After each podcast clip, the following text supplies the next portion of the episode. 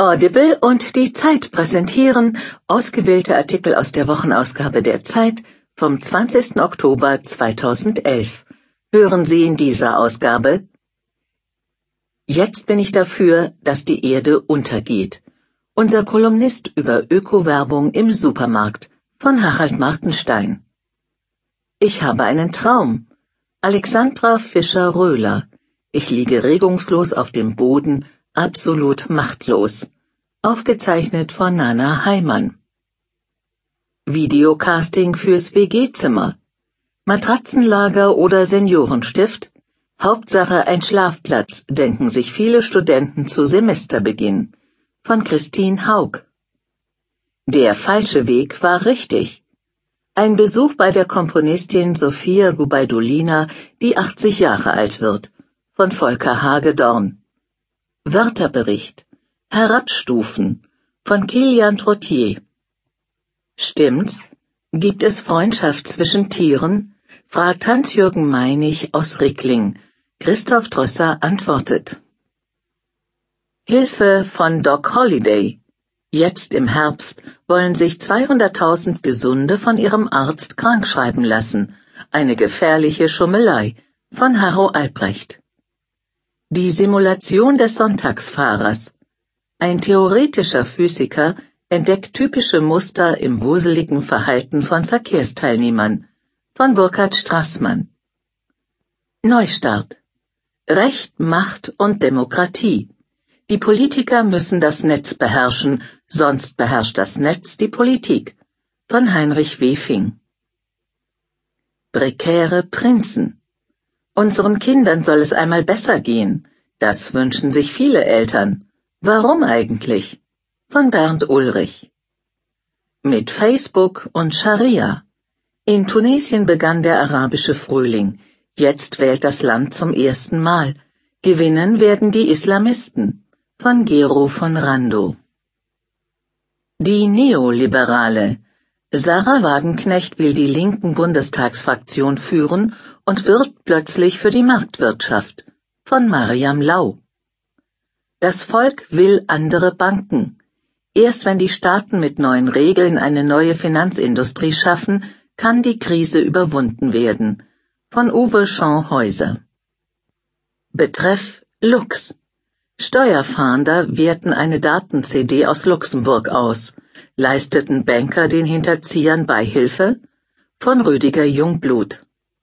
Geformt vom großen Töpfergott. Lassen sich Tradition und Moderne versöhnen? In Malis Lehmbauten schon. Und doch ist das afrikanische Weltkulturerbe bedroht. Von Hanno Rauterberg. Oh, wie peinlich über die Wiederkehr eines scheinbar verschwundenen Gefühls von Ulrich Greiner.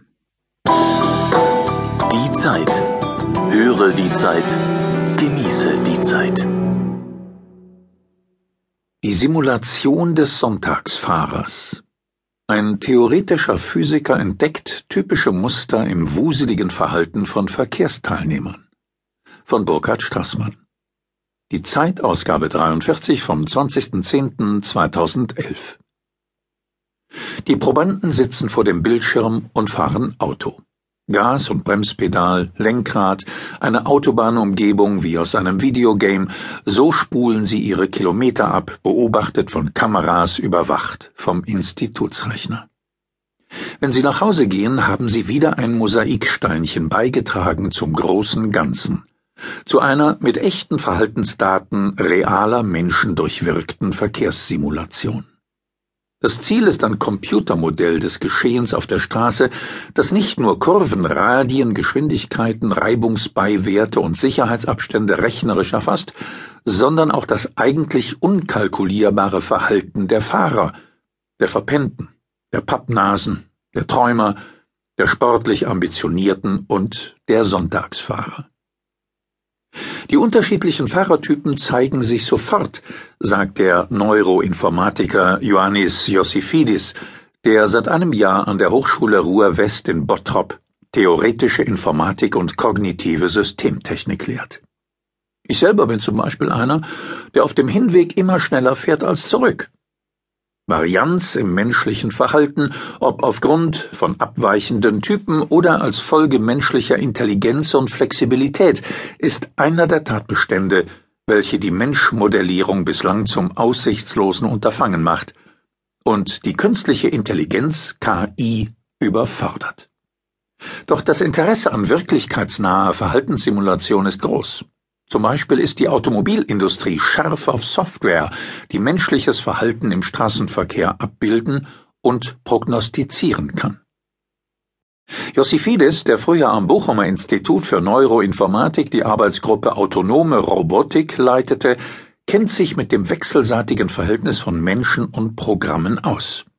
Er beteiligt sich am nationalen Bernstein-Netzwerk Computational Neuroscience, in dem Mathematiker, Physiker, Biologen, Psychologen, Mediziner und Ingenieure die Prinzipien der Hirnfunktion erforschen und sie in eine mathematische Sprache zu übersetzen versuchen.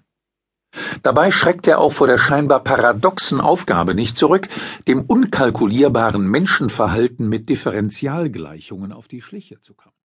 Simulation ist gerade